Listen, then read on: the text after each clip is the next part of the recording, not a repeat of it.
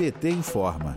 Manifesto coletivo contra o veto de Jair Bolsonaro ao projeto de lei que institui o Programa de Proteção e Promoção da Saúde Menstrual foi entregue nesta terça-feira, dia 19, no Congresso Nacional. Parlamentares da Assembleia Legislativa de Santa Catarina e da Câmara Municipal de Florianópolis se mobilizam para derrubar o veto presidencial contra o PL da deputada Marília Reis, do PT de Pernambuco. O projeto foi aprovado pela Câmara dos Deputados e Senado Federal. A proposta previa a distribuição de absorventes higiênicos para estudantes dos ensinos fundamental e médio, mulheres em situação de vulnerabilidade e presidiárias. O manifesto foi protocolado pela vereadora catarinense Carla Aires, do PT, que destaca os diálogos entre as parlamentares para derrubar o veto e a luta pelo combate à pobreza menstrual. Assinaram o documento as deputadas da bancada feminina da Assembleia Legislativa do Estado de Santa Catarina, Ada de Luca,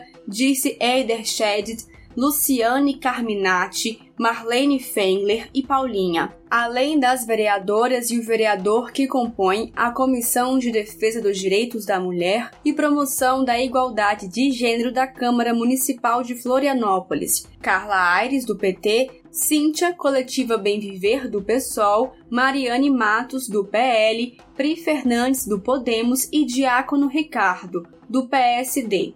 Segundo o manifesto, Trata-se de um tema de saúde pública que escancara as desigualdades do Brasil e expõe a falta de acesso aos itens de higiene menstrual. Além disso, também mostra a precariedade do saneamento básico, o déficit habitacional e a falta de planejamento urbano no nosso país. O documento também aponta que a pobreza menstrual não vai ser erradicada enquanto o tema da menstruação for tratado como algo íntimo, exclusivo do universo das mulheres e da sua esfera privada. Com isso, o texto ainda afirma que a solução para este problema carece de investimentos, de atenção e de vontade política para ser tratado com seriedade. Carla Aires fala da importância deste tema ser discutido em todas as esferas, para além dos movimentos sociais. Vamos ouvir. A falta de informação, a falta do acesso que produz tanto essas desigualdades, desigualdades tão gritantes,